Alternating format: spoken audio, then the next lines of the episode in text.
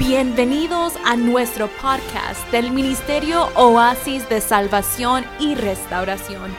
Esperamos que la palabra a continuación ministre tu vida y desafíe tu espíritu. En esta noche, ¿verdad?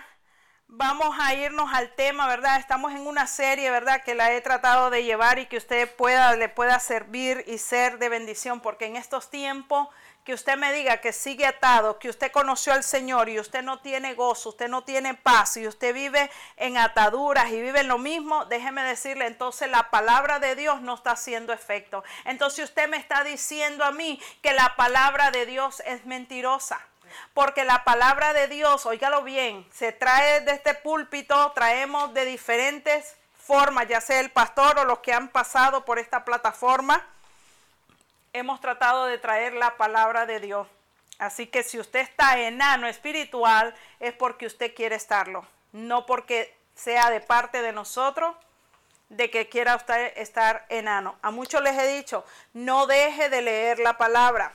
Tengo a Carla que me está ayudando porque no puedo hacerlo todo. Carla me ayuda diario, le está poniendo el versículo y los capítulos que vamos a leer. Yo trato de ponerte el versículo del día, trato de mandarte a veces devocionales, trato de poner lo que está a mi alcance para poder llegar a tu vida pero el resto lo tienes que hacer tú, iglesia. Dios está dispuesto a ayudarnos, óigalo bien, pero el resto usted tiene que poner una parte. No le deje todo a Dios. Hay gente que dice, ay, que Dios me ayude. Sí, Dios te ayuda, pero también tú tienes que poner de, de tu parte. No creas que Dios lo va a hacer todo. Tú tienes que poner la parte humana y Él hará la parte que humanamente tú y yo no podemos hacerla. Pero no le dejemos todo, ay, que Dios lo haga. No, no, no. Hay gente que me ha dicho que Dios me ayude a criar a mis hijos. No, no, no, no, mi vida. Tú los tienes que criar. Él te va a dar la sabiduría, pero tu responsabilidad eres tú, no es Dios. Eres tú como papá y yo como mamá. Así que no le demos todos los trastes al Señor o toda la carga al Señor porque hay responsabilidades que son nuestras que las tenemos que hacer. Así que en esta hora nos vamos, ¿verdad?, al tema de hoy. Hoy va a ser un tema, se llama el sentido de culpabilidad. Creo que todos hemos pasado por esa etapa, sentido de culpabilidad, iglesia. Así que la culpabilidad es uno de los grandes problemas de la sociedad de hoy en día óigalo bien, la culpabilidad. Y es el producto de la abundancia de pecado en el mundo. La culpabilidad también es un problema en la iglesia general, en la iglesia de Cristo, ya que muchos creyentes todavía se sienten culpables por algunos pecados pasados. Óigalo bien, pasados no se han perdonado a sí mismos. Hay personas que ellos mismos no se han perdonado. Óigalo bien, y tampoco han creído la obra de Jesús en la cruz del Calvario, que es el único que nos puede perdonar de todos los pecados. No es el cura, no es la agua bendita, no es el cura cuando te bautiza. No, no, no, mi vida. El hombre no puede perdonar pecado solamente nuestro Señor Jesucristo y lo hizo a través de dónde? En la cruz del Calvario, a derramar su sangre y a morir por ti y por mí, cuando Él no merecía dejar su trono, su gloria, su Padre, para venir a esta tierra, a morir por ti y por mí, por los pecados, como decía el pastor el domingo, que ¿qué es el pecado? O cómo es el pecado. Y muchos dicen que el pecado es rico. Porque si la carne supiera que el pecado es feo, la carne no lo, practicara. Pero como la carne sabe que el pecado le gusta, la carne le gusta el pecado, entonces la carne está siempre a querer pecar. Así que iglesia, quien se dio gusto de pecar fuiste tú y yo. Y Cristo dio la vida por ti y por mí. Así que en este tiempo, ¿qué es la culpabilidad? ¿Tú te has preguntado qué es la culpabilidad? Si hay alguno que me pueda responder de los que estamos acá, ¿qué es la culpabilidad?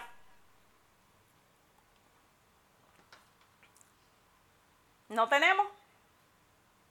¿Qué silencio? ¿Qué es la culpabilidad? La palabra culpabilidad proviene del griego hipodisco, óigalo bien, y significa uno que está bajo juicio y sufriendo consecuencia o castigos por sus malas acciones. Te lo repito, ¿qué es culpabilidad? La palabra culpabilidad viene del griego hipodisco y significa uno que está bajo juicio y está sufriendo consecuencia o castigo por sus malas acciones. Es un sentir de estar en mala relación con el Creador, con nuestro Padre. Cuando se viola, oígalo bien, cuando se viola la conciencia se produce culpabilidad. Y la culpabilidad que produce ansiedad. Óigalo bien. Todo esto está asociado con el temor a ser castigado por las malas acciones. Cuando negamos los sentimientos de culpabilidad, usted y yo, por medio de la racionalización y tratamos de esconderlos, porque esa es la cosa que tratamos de esconderlo. La culpabilidad es transferida del consciente al subconsciente y como consecuencia surgen ataques de pánicos. Óigalo bien, iglesia. La diferencia entre condenación y convicción, quiero que esto quede muy claro. La diferencia entre condenación y convicción, que te quede muy claro esto. La condenación tiene lugar cuando el enemigo, oye bien, ¿cuándo es la condenación? Tiene lugar cuando el enemigo trae culpabilidad. Esto es cuando habla a nuestra mente produciendo un estado de condenación por algo que se ha hecho en el pasado. Óigalo bien. Y que puede venir incluso después de haberle pedido perdón al Señor por esta falta. ¿Estás oyendo lo que es condenación? Ahora, ¿qué es convicción? Mira cómo trabaja el enemigo y cómo trabaja Dios. A través de la condenación. Satanás trabaja a través de la condenación.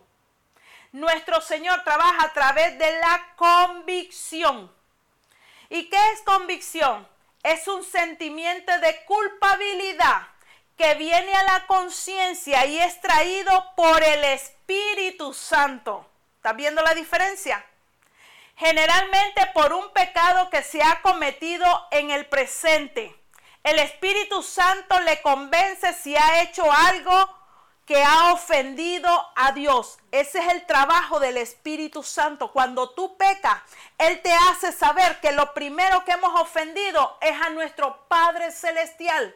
Óigalo bien. Pero una vez que se arrepiente la persona, Dios no vuelve a traer Dios nos vuelve a traer, oígalo bien, esa convicción. La condenación viene desde afuera. Oígalo bien, la condenación, ¿de dónde viene? De afuera de la mente y es producida por el enemigo. La convicción viene desde adentro y es producida por quién? Por el Espíritu Santo. ¿Estás viendo la diferencia? Ok, te lo repito. ¿De dónde viene la convicción? Viene desde adentro y es producida por el Espíritu Santo. La condenación viene desde afuera de la mente y es producida por el enemigo. Por eso es que el campo de batalla es la mente. La mente te maquina y es la primera que te trae los malos pensamientos. Es la que te condena. Es la mente. Vamos a irnos a Juan 16, 8. Abigail, Juan 16, 8. Y cuando Él venga, convencerá al mundo de pecado, de justicia y de juicio.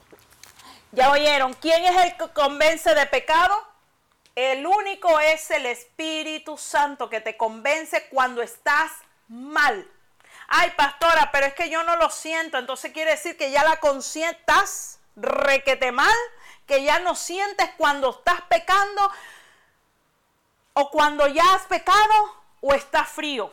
Usted sabe que el hecho de usted estar frío, de no leer su Biblia, de no orar, ya eso es pecado. Usted está apartado completamente, está frío como el pingüino. Está frío y eso es pecado. Así que el que nos convence, uno mismo se da cuenta cuando estamos bien con el Señor y cuando estamos mal. Cuando usted ha bajado la oración, cuando usted ha bajado la lectura bíblica, cuando usted ha bajado el ayunar, usted se da cuenta porque la chancleta se le sale a cada rato, el enojo se le cae, se le cae a cada rato, que agarra roña con el otro, que le da ganas de agarrarlo y colgarlo. Ya usted sabe que ahí ya usted bajó su nivel espiritual. Ya usted sabe que le está dando lugar a quién? A la señora. ¿A cuál señora? La señora carne que vive en, dentro de usted y dentro de mí. Esa señora que no se convierte y es dura, le cuesta convertirse. Ok, la culpabilidad es el producto de dos situaciones. Número uno, el no perdonarnos a nosotros mismos. Hay personas que no se perdonan que dicen, por mi culpa pasó tal cosa, por mi culpa sucedió esto. Número dos, el no apropiarnos de la obra redentora de Jesús. Hay personas que han vivido tanto en culpabilidad que cuando se les habla de ser libre, ven la libertad como una amenaza, porque el sentido de culpabilidad se les ha hecho parte de su vida y piensan que no merecen el perdón. Me ha tocado a mí estar con gente que han recibido a Cristo, lo enseña a usted, les enseña el bautismo, les enseña doctrina y todavía ellos no entienden que Jesucristo ya los perdonó. Y ellos siguen con la culpabilidad y culpándose todavía cuando ya Jesús lo hizo libre. Él pagó un precio. ¿A dónde la pagó? En la cruz del Calvario, iglesia. ¿Cuáles son las características de una persona con sentido de culpabilidad? Aquí vamos, analízate, porque recuerda que esto es sanidad interior, liberación, que tu alma sea liberada, porque eso es lo que Dios quiere. Iglesia, que vivamos vidas libres en Cristo. Si usted viene del mundo donde el mundo lo piporrean, donde lo rechazan, donde lo lastiman, donde lo hieren, donde no lo quieren, etcétera, etcétera, etcétera, y usted viene a, a la familia de Cristo y va a seguir igual, con las mismas características, las mismas heridas, ¿qué hizo el Señor en tu vida? ¿De qué te perdonó entonces? Entonces Jesucristo no hizo, no hizo para ti que quieres vivir en la misma culpabilidad, entonces el Señor no hizo nada en tu vida. Aquí vamos, ¿cuáles son las características de una persona con un sentido de culpabilidad que se cree siempre culpable? Número uno, ¿qué es lo que hace? Se castiga a sí misma. Ay, ¿cómo? Sí, se castiga a sí misma. Cuando este tipo de personas comete una falta, primero espera sufrir lo suficiente para después pedir perdón. Hay personas, óigalo bien, que dicen, tengo que sufrir esto porque me lo merezco. Cuando se obra así, óigalo bien, cuando esa persona obra de esa forma y habla de esa forma, se está insultando y negando el sacrificio de Jesús en la cruz del Calvario. Porque tú no te puedes perdonar. Porque tú mismo no te puedes salvar, iglesia es nuestro Señor Jesucristo. No tenemos que sufrir más para ser perdonado o aceptado si ya Él nos perdonó. Ya Él, hay gente que no entiende, hay gente que tiene que pagar sacrificio, irse de rodillas, caminar no sé cuántos metros de rodillas, todas las rodillas soy, eh, chollárselas con sangre, otros pagan sacrificio allá que hay que hacer misa, que hay que hacerle no sé qué al cura y tantas cosas que, las, que se inventan para decir el perdón. El perdón es sencillo a través de Jesucristo, es el puente, el mediador entre Dios y los hombres. Jesucristo, no hay otro, iglesia. El único que perdona los pecados es Jesús. Y quien te limpia es la sangre que Él derramó en esa cruz del Calvario. Hay cosas que la mente no la puede entender. Hay gente que usted les está hablando, les está enseñando los versículos, pero su mente no da a entender cómo es posible que Jesucristo haber muerto y solo decirle, Señor, reconozco, porque tú no pagaste el precio. El precio lo pagó Él. Y a veces no entendemos, iglesia. Número dos.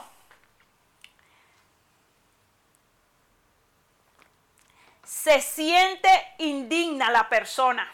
La persona que sufre de culpabilidad se siente inferior a la calidad o mérito de alguien. Óigalo bien, desarrolla un sentido de indignidad. Al sentirse culpable la persona, el enemigo envía estos pensamientos tales como, ¿por qué Dios debe responder a mis oraciones? ¿Seré yo merecedor del perdón de Dios? Con todas las cosas que he hecho, ¿puede Dios usarme? Aunque somos indignos. Cristo nos hizo dignos. ¿Por qué? Por su gracia. Tú y yo éramos indignos, no merecíamos más que la muerte. Pero tanto fue el amor de nuestro Dios que envió a su Hijo para que tú y yo, oígalo bien, seamos dignos por la gracia del Señor. Tanto tú y yo tenemos que acercarnos al trono de Dios confiadamente y saber que por la gracia de Dios tenemos un derecho legal de estar allí. Así de sencillo. Recuerda que nuestra mente es tan chiquita que no puede entender una mente tan infinita como la de nuestro Señor. No la podemos entender, iglesia.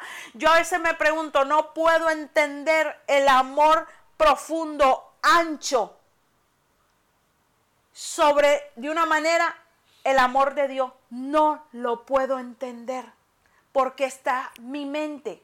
Usted sabe que puede ser hasta un el ladrón, el asesino más asesino. Un ejemplo, pongámonos a Hitler, que en ese entonces todavía Hitler esté vivo, y así de tan malo y perverso, en la última la persona se arrepiente. Es tanto el amor de Dios que Dios lo perdona. Y nosotros somos los primeros a decir, pero ¿cómo va a perdonar ese asesino? Pero ¿cómo? Y, empezamos a hablar porque el amor de Dios nadie lo puede entender. Y así nos amó por más pecador y por más... Ay, es que yo maté a alguien. Ay, es que usted no sabe cuántos maridos tuve. Ay, no me interesa. El perdón de Dios lo perdona todo. Todo, iglesia. Así como lo es, lo ¿Y qué es lo que Dios pide? Que vivamos para Él, que le sirvamos y que seamos de verdad lo que somos en la iglesia, lo que somos en la casa, lo que somos en la calle, lo que somos en la escuela, porque muchos en la iglesia, aleluya, hasta la coronita se le ve. Y en la casa, ni te cuento. Vamos a irnos a Colosense 1.10. Colosense 1.10. Para que andéis como es digno del Señor, agradándole en todo, llevando fruto en toda buena obra y creciendo en el conocimiento de Dios. Ya, ya vio cómo nos pide el Señor, para que andéis como es digno del Señor. ¿Agradándole en qué? En unas cosas. No, agradándole en qué? En todo lo que tú y yo hacemos. Llevando fruto de buena sobre. ¿Usted quiere conocer un buen árbol? Usted ve a que le de mango, a que le de papaya. Con ver el fruto usted se da cuenta, a menos que sea un experto, de que con solo ver la hoja, mi abuela era una de ellas, mi abuelita, ella miraba la hoja y me decía, ese está el palo. Y yo decía, abuela, ¿y cómo te das cuenta? Porque yo hasta que no miraba el fruto, yo no sabía. Pero mi abuela sí, mi abuela decía, ese está el palo y era el hasta que salía el fruto me daba cuenta que era el palo. Y así mismo, usted quiere darse cuenta si de verdad usted es cristiano, usted cree que usted a mí me engaña, claro que me engaña. Usted puede cargar su Biblia, hablarme bonito, pastora, pastor, mua, mua, mua, y, y, cargar su Biblia Pero de verdad, quien lo conoce a usted se llama Dios. Dios conoce tu corazón. Desde antes que tú vayas a pensar algo malo o algo bueno, ya Dios lo sabe. Así que para que demos buenos frutos, usted se quiere dar cuenta de un cristiano, véale los frutos. Yo le digo a la gente, ¿tú quieres darte cuenta de verdad a un cristiano? Cuando esté en la prueba, cuando le pisas los callos, cuando estás arriba de él, a ver cómo reacciona. Ahí te das cuenta eh, si de verdad somos o no somos. Vamos a irnos a Hebreos 10, 19 y 21. Hebreos 10, 19 y 21. Así que, hermanos, teniendo libertad para entrar en el lugar santísimo por la sangre de Jesucristo, por el camino nuevo y vivo que Él nos abrió a través del velo, esto es de su carne, y teniendo un gran sacerdote sobre la casa de Dios. Amén. ¿Están oyendo? Libertad para entrar al lugar santísimo. Tenemos libertad. Usted sabe, antes era el sacerdote, el único que entraba a ese lugar santísimo, más nadie. Pero ahora entramos tú y yo a través de la adoración, a través de cuando tú dices, hoy quiero orar y meterme con Dios y no me importa hijo, no me importa esposo, este es mi tiempo con el Señor. Puedes entrar a la presencia de Dios. Ya no necesitas de esperar que el sacerdote sea el único que entra. ¿Tú quieres sentir la presencia? Provócala, métete. Muchas veces yo le digo, cierre los ojos, adore. No me sé la canción, cierre los ojos y adore. Sea usted ese perfume adorando para que usted sienta la presencia. Hay cristianos que me dicen, es que yo no siento nada. Pero ¿cómo vas a sentir si estás viendo el cielo racio, estás sentado, estás yendo al baño, te estás moviendo? Así no vas a sentir nada, papito lindo. Porque le damos más cabida a la distracción que a lo que Dios quiere derramar. Usted sabe que Dios quiere derramar su gloria. Dios quiere que tú lo sientas. Pero tú no se lo permites. Si a la hora de adorar estás en otra cosa, a la hora del mensaje estás en otra cosa, ¿cómo quieres que Él se revele a ti? Número tres, desarrolle comportamientos compulsivos. La persona que se siente culpable intenta superar su culpabilidad por medio de comportamientos compulsivos. Algunos comportamientos compulsivos pueden ser, oígalo bien, y eso los he visto en muchos que nos ha tocado a la hora de ministrarlos. Número uno, muchos de ellos sus comportamientos compulsivos, cuando tienen ellos el desarrollo de culpabilidad compulsivo, es las drogas, el alcohol, las aventuras sexuales, el materialismo, el exceso de trabajo, el demasiado ejercicio. Hay unos que se sobrepasan, hay que hacer ejercicio, no te digo que no, hay que tener el hábito de hacerlo. Y gracias le doy a mi hijo que me inspira todos los días a ir a hacer ejercicio. La comida, las compras, usted ha visto, hay mujeres compulsivas que son para comprar, otros en la comida, que no hay ganas, pero que a comer. Ok, muchas veces estas personas, óigalo bien, tratan de llenar con lo que sea el vacío que hay en su alma. Lo llenan a través de las compras, de la droga, del alcohol, del materialismo, el exceso de trabajo, etcétera, etcétera, lo que usted le quiera poner. Solo te estoy dando unas cuantas. Óigalo bien, llenan ese vacío. Este tipo de personas, óigalo bien, este tipo de personas tratan de distraerse en algo que no les recuerde su culpa. Por eso es que son compulsivos. Óigalo bien, abandonarse a comportamientos compulsivos es como decir, óigalo bien, es como decir, Dios, yo quiero darte gracias por la muerte de Cristo, pero no fue suficiente. Yo me he encontrado con cristianos que me han dicho así. No es suficiente, pastora. Siempre está tratando de hacer el esfuerzo humano para alcanzar el perdón en sí mismo. Y tú nunca vas a lograr ese perdón porque no es a ti que te toca. Ya lo hizo nuestro Señor Jesucristo, iglesia. La carne no puede entender un perdón que ya pagó un precio. Número cuatro, desarrolla una falsa humildad. Muchos piensan que mientras más pobres son,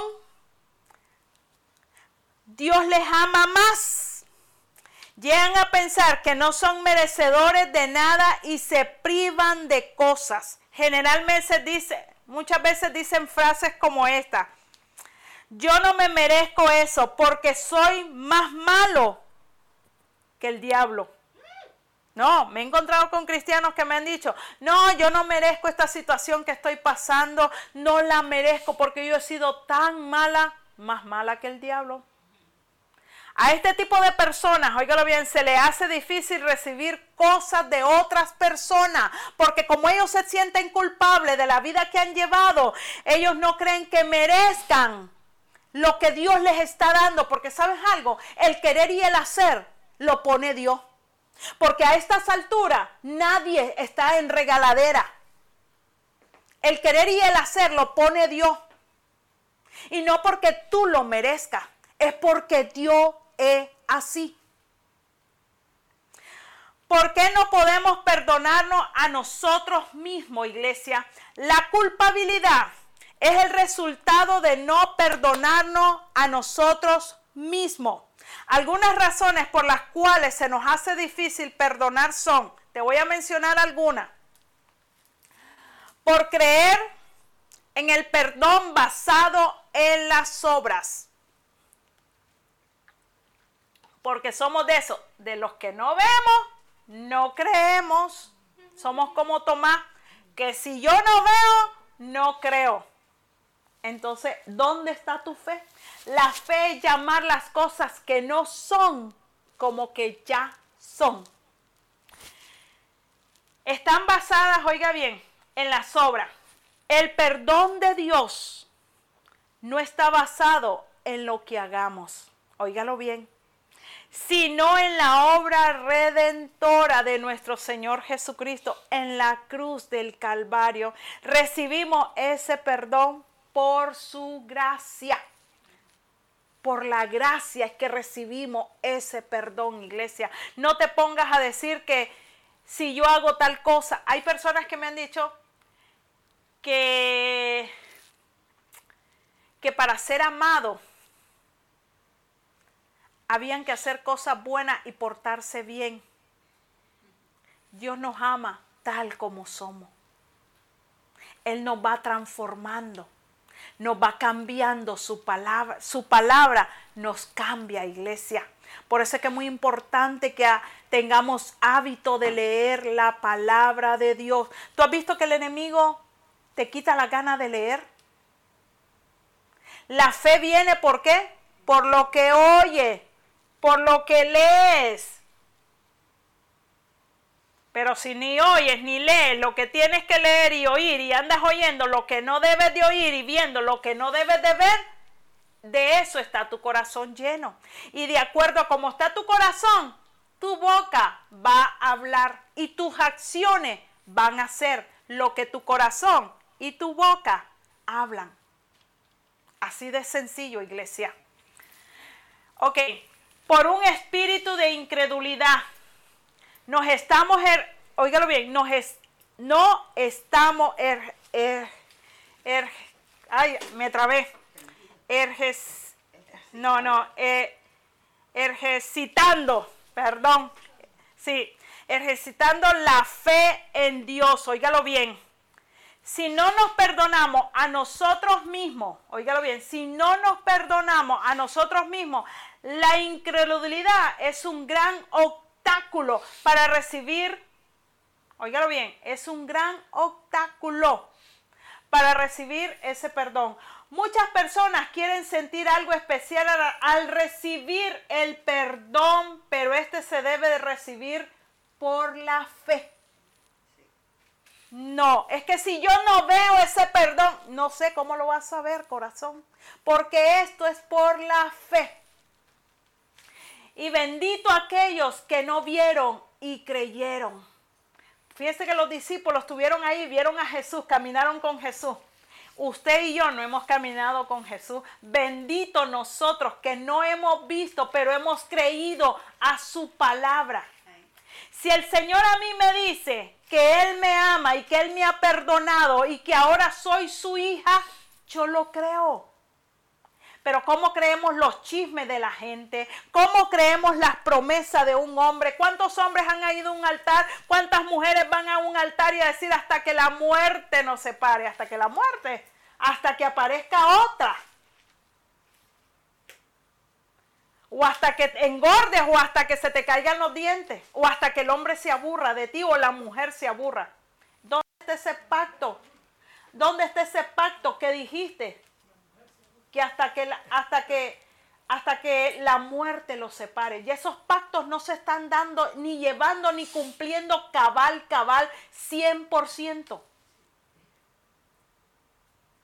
Pero ¿cómo creemos cuando el hombre nos dice, te amamos, te amo? Y yo estoy, voy al altar y hasta la muerte. Pero cuando Dios nos dice en su palabra que creamos, que Él nos ha salvado, y que por la fe creamos, dudamos de lo que Él está diciendo. Por amoldarse a rendir al sentido de culpa, oiga bien, por amoldarse al sentido de culpa. Emocionalmente se puede vivir por mucho tiempo culpabilidad y autocondenación libre no puede ser una realidad. Muchos que saben que están bien, pero sentirse culpable por todo y en ese momento se le abre la puerta al espíritu de condenación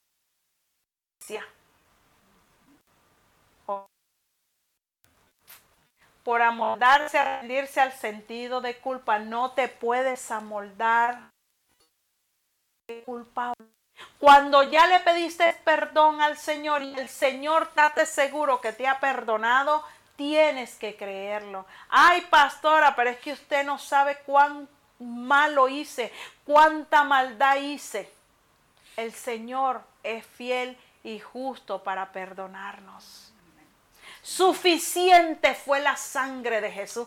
Única sangre, que no hay otra sangre que limpie pecado como la de nuestro Señor Jesucristo. No es sangre cualquiera, iglesia. No es sangre esa o tipo O o negativo, etcétera, etcétera.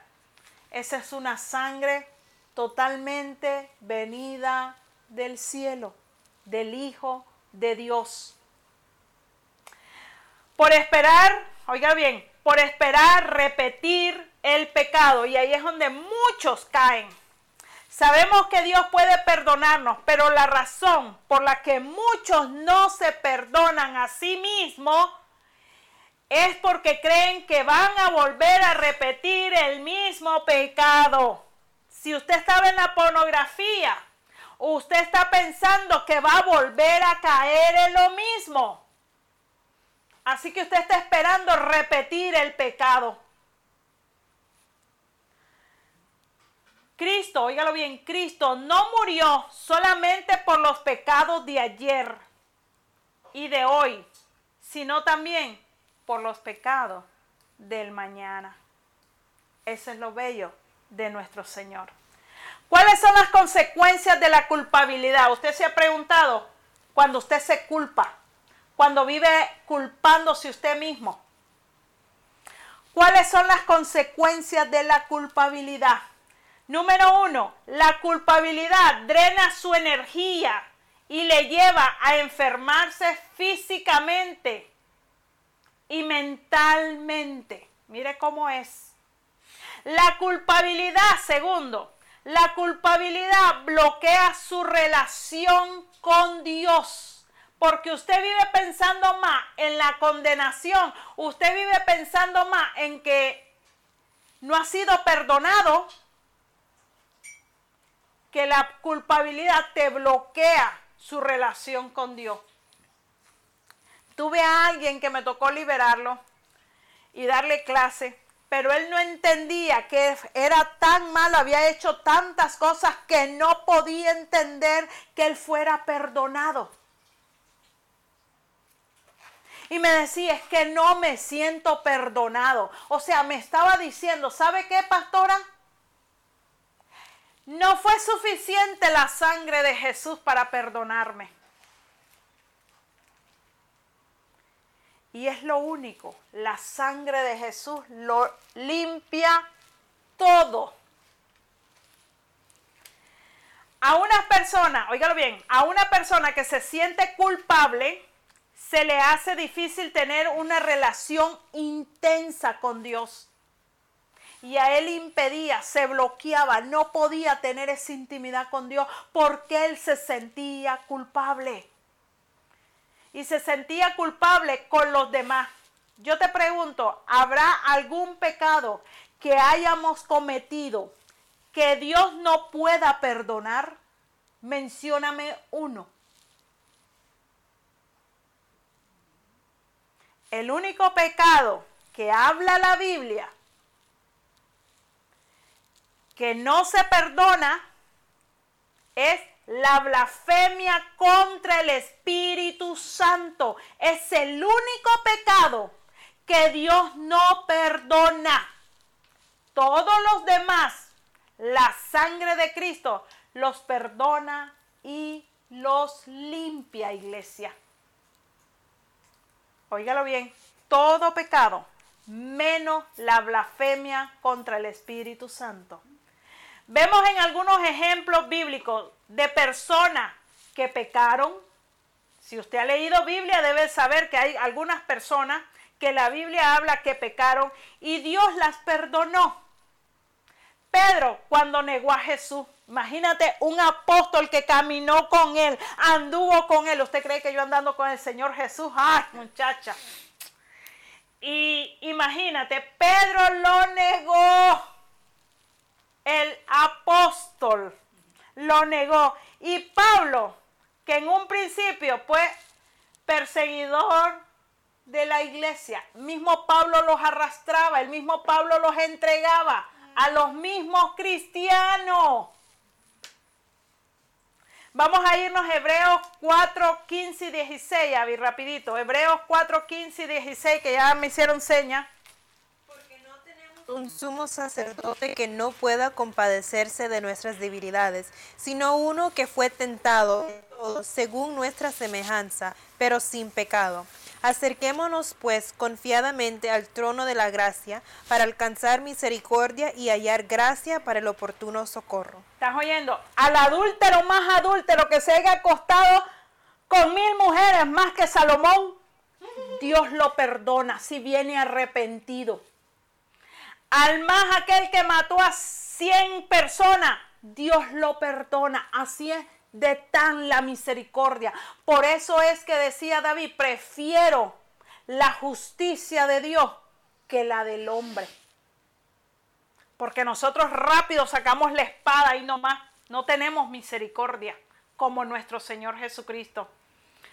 Dice que tenemos un sumo sacerdote, que Él se compadece de nuestras debilidades.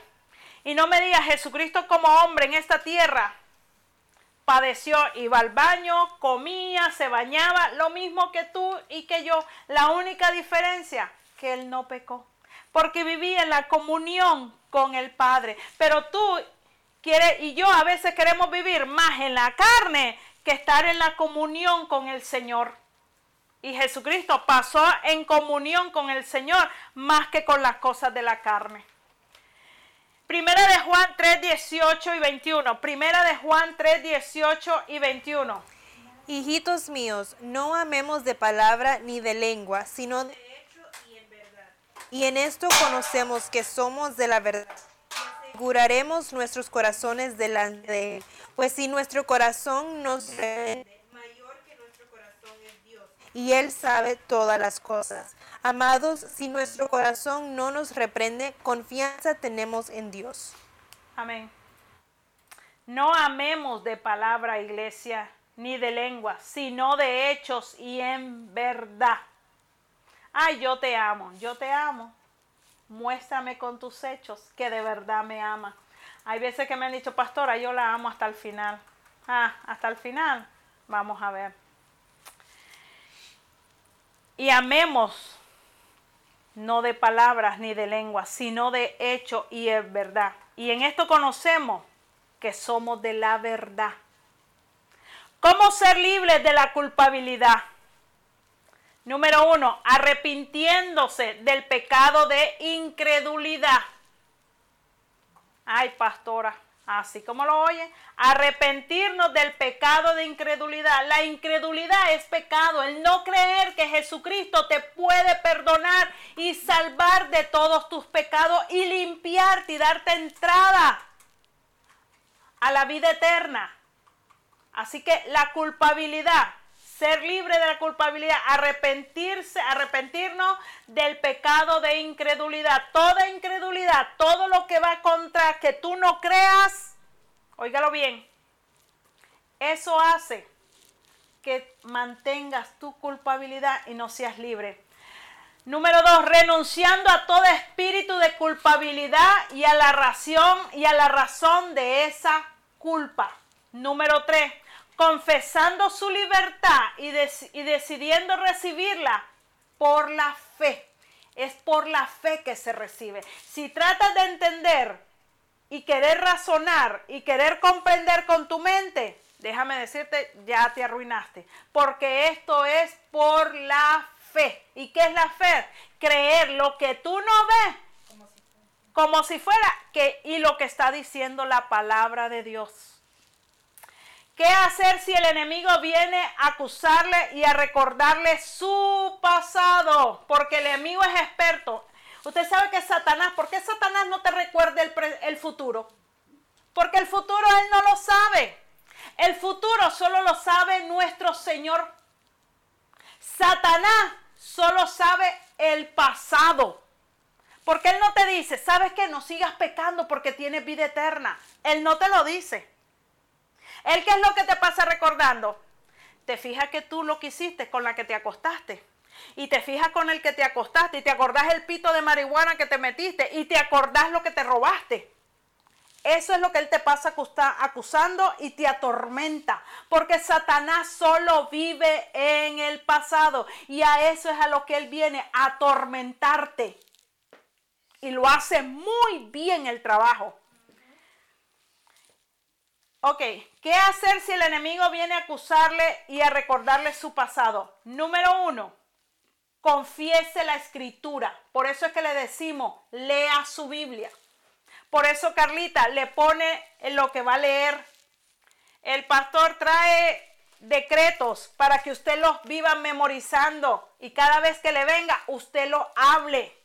No que hable chisme, que hable los decretos, que no hable lamentarse, que hable los decretos, hable la palabra, memorice la palabra, óigalo bien, confiese la escritura. Romanos 8, 32 y 37. Y voy terminando ya. El que no escamitó ni a su... Escatimó. ¿no? El que no escatimó ni a su propio Hijo, sino que lo entregó por todos nosotros, ¿cómo no nos dará también con él todas las cosas?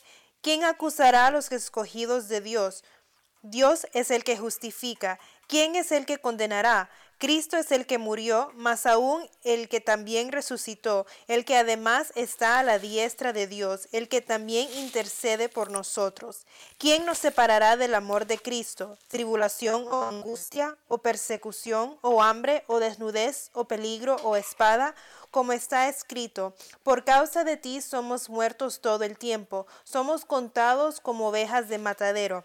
Antes, en todas estas cosas, somos más que vencedores por medio de aquel que nos amó. Amén. El que no escatimó, oígalo bien, ni su propio Hijo, sino que lo entregó por todos nosotros. Por eso le digo, confiese la escritura, hable la palabra, memorice. Cuando Él te venga a decirle, no, Satanás, te equivocaste de persona, conmigo no va. Yo fui escogida, tengo un sacerdote, tengo alguien que está intercediendo por mi vida, soy libre, Él me perdonó. Camine en el Espíritu. ¿Y cómo voy a caminar en el Espíritu? Romano 8.1. Ese versículo y es para que lo sepamos todos. Romano 8.1. ¿No lo tienes en la lista? Ahora pues, ninguna condenación hay para los que están, ¿a dónde? En María, en el Papa, en el cura, en la monja. ¿Qué es lo que dice? Ahora pues, ninguna, ninguna condenación hay para los que están en Cristo Jesús, los que no andan conforme a la carne, a la señora esta carne, sino conforme al Espíritu. Así que caminemos en el Espíritu. Gálatas 5:25 dice, si vivimos por el Espíritu, andemos también por el Espíritu. Si usted dice que es cristiano, camine como cristiano. Si usted dice que no es cristiano, entonces camine como hijo del diablo. Pero si usted me va a decir que es hijo de Dios y va a cargar una Biblia, camine como hijo de Dios. ¿Y quiénes lo van a ver primero? Los de su casa. No que a veces te ven primero que eres hijo de Dios, el vecino, pero los de tu casa no te ven que eres cristiano.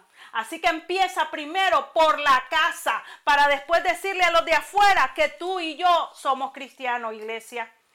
Así que voy a dejar ahí, quedó. Conclusión a todo esto, óigalo bien. Si ha nacido de nuevo usted y yo, porque espero que hayamos nacido de nuevo, recibiendo a nuestro Señor, tiene que apropiarse de la obra redentora de Jesucristo, iglesia. ¿Sí?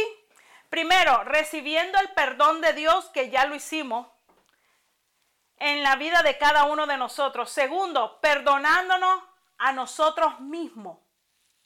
Y recuerde que todo esto hay que aceptarlo por la fe la fe en Jesucristo. Ya lo que fuimos, si no fui una buena esposa, Señor, perdóname. Si no fui una buena madre, Señor, perdóname. Si no he sido una buena hija, Señor, perdóname. Señor, si no he sido una buena hija, Señor, perdóname. Él es el único que nos puede perdonar y limpiar. Y a partir de ahora tenemos que ser una buena esposa, una buena hija, una buena madre, etcétera, etcétera, etcétera, lo que usted es. ¿Cómo podemos permanecer libres de heridas emocionales? Eso te lo dejo para el próximo. Lo dejo ahí. Eh, asimismo. ¿Cómo podemos permanecer libres de heridas emocionales? Todos hemos pasado heridas emocionales. Hay muchos creyentes, óigalo bien, a quienes el Señor ha hecho libres de heridas, traumas, raíces de amargura, falta de perdón, rechazo, culpabilidad. Y se permaneces libre por un tiempo, pero cuando te ofenden, de nuevo, vuelves a lo mismo, iglesia. Tenemos que aprender a mantener la libertad en nuestro Señor. Jesús dijo que era necesario las ofensas o los tropiezos son necesarios.